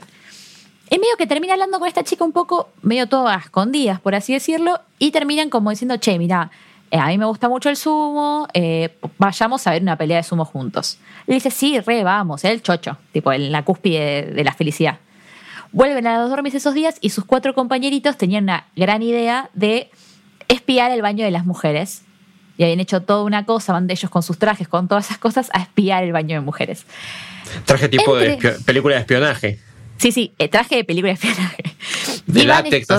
cinco giles a intentar ver con una... Eh, la idea era hacer una videollamada, meter la, el celular por una ventana y con la videollamada y el otro, ellos estar en el otro lado de la videollamada y ver, bueno, un quilombo. Bueno, entre una cosa y que la otra terminan, eh, nuestro protagonista termina en un enriedo, en también muy gracioso, no lo quiero spoilear porque es parte del chiste, pero termina en un enredo donde finaliza en que este colegio tiene una asociación y esa asociación se encarga de que los chabones no pasen la raya. Y pasar la raya es extremista en este sentido. Vos le decís, hola una mina y es pasar la raya. Vos le te caes sobre los pechos de una mina y es pasar la raya. Entonces, tipo, bueno, ¿qué es pasar? O sea, todo es pasar la raya. Pedirle un caramelo a irme del, a, lo denunciable, digamos. es como que, bueno, todo, o sea, básicamente no puedes, o sea, los flacos eh, cancelados, F tiene una cárcel dentro del colegio y los meten presos un mes. Y ahí aparece una de las personajes eh, principales, que es parte de este, eh, de este, de este grupo, de este consenso estudiantil, que es una personaje eh, que tiene, digamos, dos pelotas de básquet en el pecho.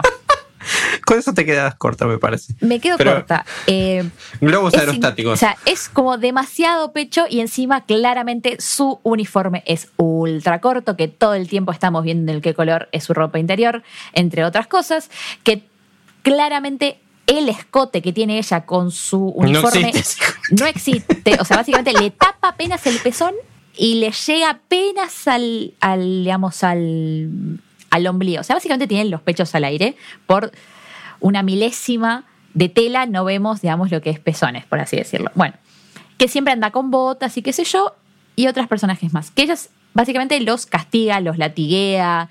Eh, es una. Es una falopía hermosa en la que básicamente estos chicos están presos ahí y cada vez es peor. Tienen un director que es el hijo, es el padre de la presidenta de este comité, eh, que es también otro jeropa, que colecciona fotos de culos de personas, y ahí aparece Argentina y dice, este culo es de Buenos Aires, vamos, orgullo. y, Buenos Aires. y siempre lo encuentra en situaciones donde él está en cualquiera, tipo la mina entra y el chabón está justo viendo Pornhub, o justo se compró algo que lo está intentando ocultar y la mina descubre, y es también algo con un culo, siempre un desastre. Y ella a medida que se va enojando con el padre, va desconfiando aún más diciendo, los hombres son lo peor que hay, entonces los va castigando más a ellos. Y ellos encima se mandan sus ¿no? Porque cada personaje tiene una personalidad distinta. Eh, frente digamos, al estímulo que vendría a ser estas mujeres. Porque hasta cierto punto a algunos les gusta. Eh, les encanta. Uno tiene un diario donde pone, hoy la vicepresidenta me pegó y fue lo más lindo que me pasó en la vida. Eh, uno una vez se enoja porque ella le dice, bueno, la, tipo, limpiame la bota, digamos, como la meme la bota, y todos tipo, no, no lo hagas, no lo hagas. Y uno lo interrumpe y le dice, te odié, yo moría de ganas por, por lamerle la bota a la vicepresidenta. Nada, es un desastre así, o sea, por eso hay que tomarlo de donde viene, desde el lado de la comedia, desde el lado que no te quiere enseñar nada, no te quiere explicar nada. Es todo totalmente exagerado y muy, muy gracioso. Y claramente estos chicos quieren escapar, quieren tener citas. Se hay unas complicaciones con más desarrollos de este comité, de por qué lo hacen, quiénes los hacen, eh, y está ahí de vuelta, confusiones, que por momentos uno piensa una cosa del otro y el otro no. Es muy graciosa, muy graciosa. Son dos episodios. Muy de tono también. muy ah, súper de tono. Sí, sí, sí, sí. ¿Los dos episodios estos eh, cubren todo? Eh, no, no, no, Después el manga siguió. Ah, el manga sigue y todavía no adaptaron lo, que siguió. Por eso te decías, no sabía si había terminado el manga porque si, ahora vos me también veo. es que esto medio que no tiene fin. Cuando vos ves el anime te das cuenta que este no tiene fin porque ellos no van a torcer y ellas no van a torcer. Y esta cosa que decís, estos, chicos, estos chabones están un mes, un año, seis días dentro de esta cárcel, ¿cómo vuelven después a clase? No pueden decir, o sea, respirar en, un, en ese colegio ya sería un delito para ellos, encima ellos se van de, mambo, ni hablar. no, como que, no, no respiran, eso te, te la nuca. Cámbiense de colegio urgente. Porque... igual, eh, es, es, una comedia erótica, si se quiere. Eh, como, pocas que vas a ver. Porque la verdad que hay momentos en los que vos decís que estoy mirando, por Dios. Claro, porque incluso, por ejemplo, hay momentos donde eh, las, las las mujeres tienen esta cosa como que descubren que tienen fetiches y tal vez son peores que los que son acusados los flacos. si te da cosita ver orina en el anime, te diría que, perdón, pero Prison School no. Si te da cosita ver eh, Pichín. Claro, hay mucha lluvia dorada, mucha, mucha cosa particular, pero se, va al mambo, se va al mambo. No, Sí, sí, exagera todo y cuando exagera todo, digo todo. Lo que se te ocurra en tu mente macara en este momento, en el anime pasa y te lo hacen de una forma graciosa, exagerado y muy bien animado. Muy bien animado. Sí, eso, eso la verdad que, que en eso sí le, tendría que dar un poco la derecha, porque eh, a pesar de que los diseños de los personajes son bastante exagerados, está, está bien animado el, el anime este. y hay que, hay que animar todo lo que pasa ahí, porque la verdad que... Tiene un estilo súper particular, súper particular y que además justamente con la Le suma la perversidad un poco el estilo ese. Sí, sí, por eso digo, la cantidad de movimientos que hay la cantidad de rebotes, la cantidad de situaciones. Eh, líquidos, porque todo el tiempo o sudan, o se mojan, o los mean, o le pasan cosas. Y es como que el, estilo también del, diseño de los personajes es como que brillan un poco, bastante, entonces es como que les caen las gotas y, lo ves todo contrastado, como, como si tuviesen eh, lubricante encima. Sí, todo sí, el tiempo. sí, sí. Están todo el tiempo como con Jones, tipo con el aceite para el sol, tanto el tiempo ahí aceitado, con fritolino. exactamente. Entonces es como que ya de entrada la serie se presenta, más allá de todo lo que acaba de contar Vichy, que posta es súper graciosa. Yo vi los primeros dos eh, este año porque la encontré ahí también. Me súper reí, pero bueno, cayeron otras responsabilidades y quedó ahí en el backlog. Eh, escuchando esto tengo ganas de retomarla, pero toda la serie es a propósito. Todo busca eso, la perversidad, la, la sí, Y no le da vergüenza tampoco. No, por eso. El chiste sexual. Es más, la serie está catalogada como sex comedy. Es que lo es. No, no, y aparte llega a puntos que decís. Eh, es que no quiero spoiler los chistes porque son muy buenos, pero hay cosas como. Eh, no sé, cosas que a uno le pasan en el colegio. Eh, no sé. no sé, a mí no me mearon nunca, no, pero... no. Bueno, pero cosas que a uno le puede llegar a pasar y que le da vergüenza. Por ejemplo, no sé, iba caminando y se me escapó un pedo y lo escucharon todos. Como estas cosas de por qué te, te catalogan en el colegio por cosas, o si, tipo, no, bueno, si te das un pedo, listo, sos la, la, que se tiró el pedo eh, de acá hasta que te mueras, digamos, terminaste el colegio y sos esa, la piba que se tiró el pedo en cuarto grado a las tres y cuarto en lengua. Pedo? Claro. bueno, y esto, ese, ese ejemplo está llevado al al infinito. Y, es como, mm. ay, por Dios, no, no. Y esta cosa de, de qué ser amigo y qué no ser amigo, y esta cosa de, de, de bros, de somos los pibes constante que, que ellos mismos dicen, somos cinco idiotas. Donde es como no puedo creer que seamos así. Pero están rodeados de minas y digamos como que su comportamiento en un colegio y una situación rodeado de minas tiene que ser siempre así, ¿entendés? Es que es como que ellos desde el episodio uno y medio están adentro, adentro de la cárcel. O sea, se les pudre al toque y ya ellos ya son tipo presos y ya hasta un cierto punto ellos terminan siendo víctimas en algunos momentos.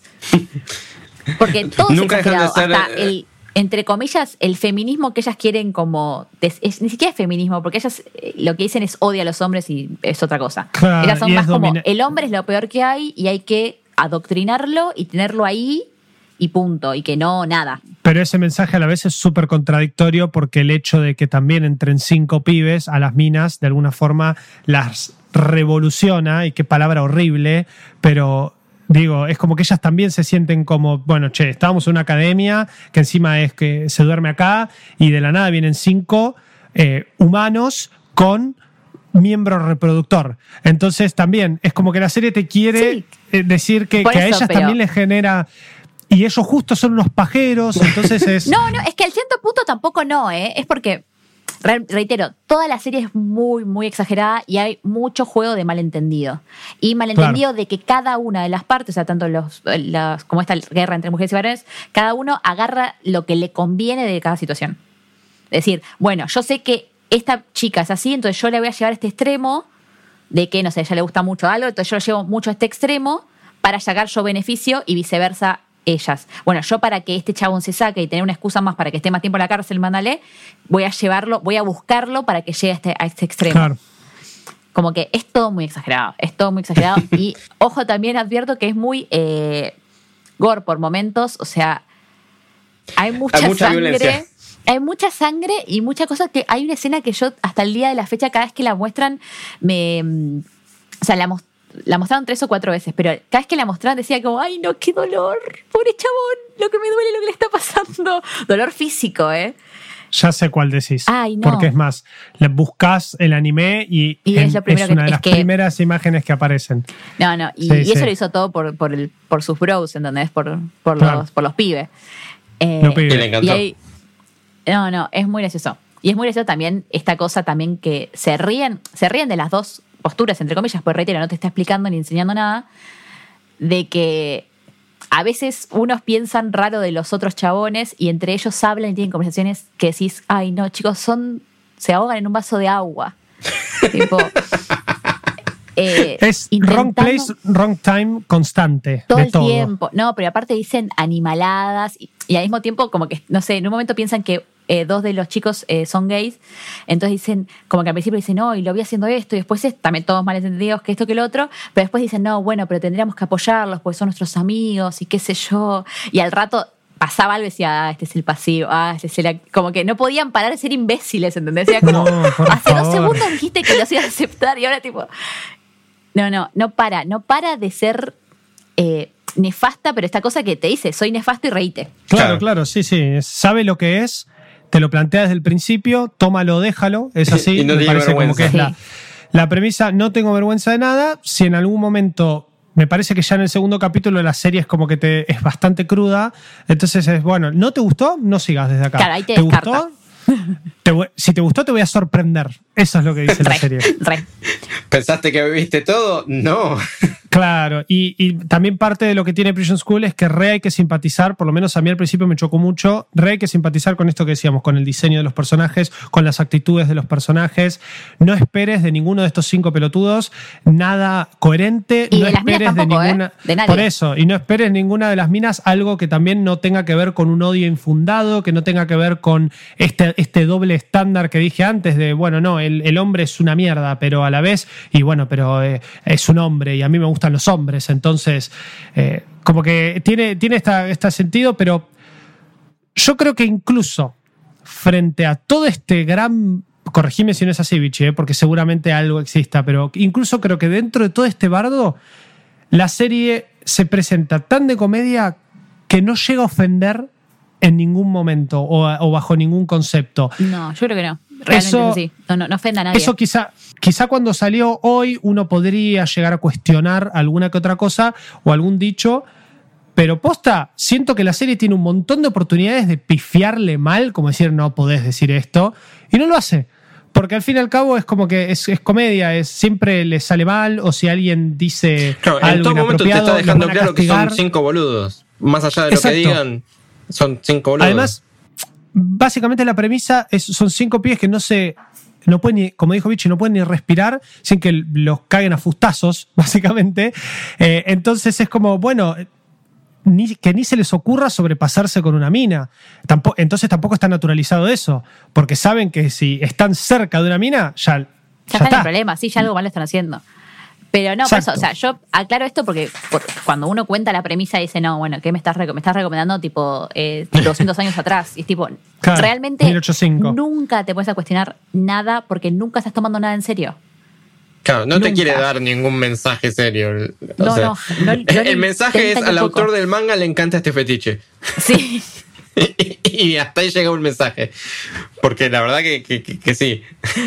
tipo, sueño cumplido fetiche, check. Hizo el mangaka. Dijo, ya está. Una menos, me queda plantar el árbol. y, no sé, y no sé si tener un hijo porque con estos fetiches. No. Claro, literalmente es, fetiche de series. Eh, como si existiese esto mismo, pero con pies. Bueno, no. Acá es directamente con eh, esta dominación, esta cuestión de, castigo.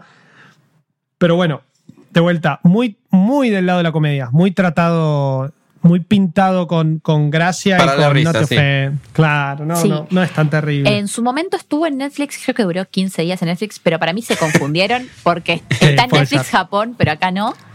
Eh, Igual está censurada en Netflix. Y sí, es sí, hay versiones sin censura. del, el Blu-ray no tiene censura. Pero porque es, el Blu-ray. Ya hay personajes que desde, la, desde el vamos, esta vicepresidenta, tenés que censurarla. O sea, el personaje en sí. Como, claro, yo lo vi en su momento. Eh, en, el 2015 creo que fue. Hace, ¿qué? 2015, Dios mío. Este. y la versión con censura que no, te perdés de nada. O sea, no, no, no es que. se entiende igual por dónde va el chiste. Sí, el chiste lo entendés, pero nada, queda en uno. Claro. no. Yo siempre prefiero no vas a ver un censura. Claro, claro. Eh, con la versión con censura no vas a ver un pezón, pero sí, obvio. Pero no es la que. Verdad que sí. Es que no es por una cuestión de, de queremos ver locurito, ¿entendés? Eh, es una cuestión de. Locurito. Es una cuestión de que, así como pasaba con Peter Grill, acá le pasa lo mismo, porque recién estuve googleando un par de comparaciones.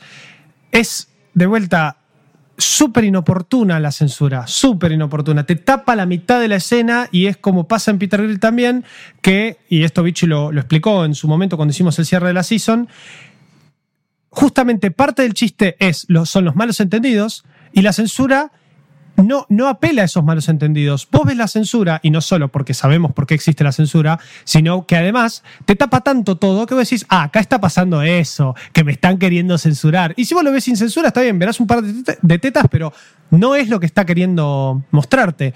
La mano está en otro lado, el chabón se cayó encima de otra cosa. Eh, ¿Me explico? Es como que juega eso. Para mí, en este tipo de animes, la censura siempre, siempre juega en contra. Más allá de si uno realmente quiere ver como el, accionar o el oculito la tetita. Pero digo. Eh, hay, otras maneras de ver eso, si uno busca ver eso. Claro, exacto. Pero también me parece que acá, acá juega bastante en contra. Incluso lo censuran a ellos, porque ellos están en pelotas bastante, bastantes veces. Solo que la censura de ellos es. Hay una escena que, que la vi después eh, que él tiene como algo puesto en su miembro viril, uno de los protagonistas. Ah, como una botella, como una latita. sí. Esa escena es fantástica. O sea, se va al chicos, eh, no, la joda, ¿eh? No, no, no, Pero claro, ahí la censura es parte de la historia. Es como que, bueno, no, no, no se lo vas a ver porque él tiene puesta esta latita y, y, tiene un problema con esa latita. Eh, entonces, no, no, no es que él realmente está en bolas y hay una sombra gigante tapando todo. No, no, no. O sea, cuando nunca te muestra nada más que como mucho, en creo que dos, tres escenas un pezón. El resto es mucho como esta cosa de, ¿cómo decirlo? Ropa interior muy ajustada o muy chica o esas demasiado, cosas. demasiado, demasiado situaciones, situaciones desafortunadas. O demasiado claro, chica. No, pero, en un momento a una se le, se le traba un hilito como de, de la tanga que tiene en una en un, en, un picaporte, queda medio trabado con la espalda y como está orgullosa dice, no necesito ayuda para sacar de acá. Y es como, señora, pide ayuda. como que hay un montón de ¿cómo puede ser esto? Y en el medio intentan tener una charla seria, tipo, no, porque para el consejo, para el, tenemos que arreglar esto y esto. Y vos tipo, tenés un personaje principal enganchado de un picaporte. De la tanga encima, o sea, nada que ver. No, no, es que no hay un segundo que pueda ser serio, no, hay, no existe un segundo. Eh, nada, lo recomiendo, búsquenlo, anda por ahí. Eso. Eh, el humor. recomendamos la, versión sin censura. Hashtag el humor.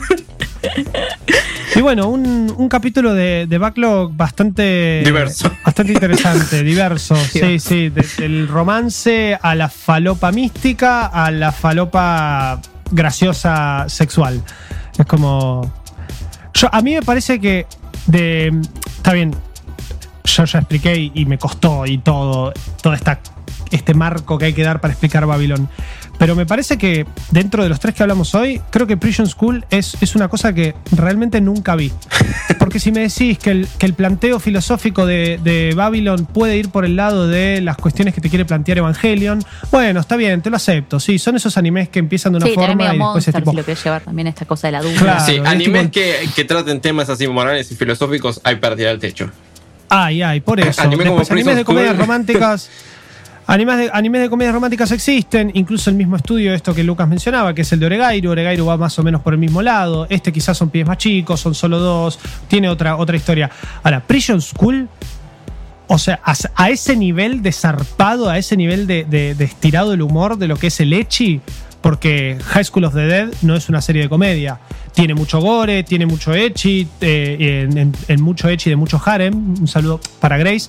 Pero digo, es como que nunca deja de ser una serie de supervivencia zombie. Es seria, muere gente eh, y es y, la comedia se la guardan para los momentos en sí.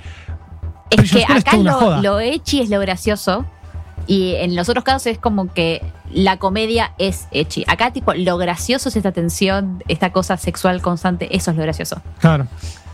Sí, sí, el echi es como el, aflojador de, la situación. Bueno, en Peter Grill lo gracioso también es lo echi. Bueno, pero acá nunca nadie nada en el sentido. Claro. Acá esto es todo, esto es todo, ni siquiera, es, es tan bizarro que ni siquiera, ¿entendés? Eh, eh, hay, que, hay que verlo para entender. Verlo para creerlo. Verlo para creerlo. Verlo para creerlo. Eh, pero bueno, estas han sido nuestros tres backlog, nuestras tres recomendaciones de backlog. Realmente hay un poco de todo, así que, nos pueden criticar de cualquier cosa, pero acá hay un poco de todo, ¿eh? hay para todos los gustos, te podía llegar a decir. pero bueno, esto ha sido el episodio de Maldito Anime de hoy. Espero que les haya gustado y nos escuchamos la semana que viene con más. Chau, chau. Bye. Esto fue. Maldito Anime. El podcast maravillosamente otaku de malditos nerds.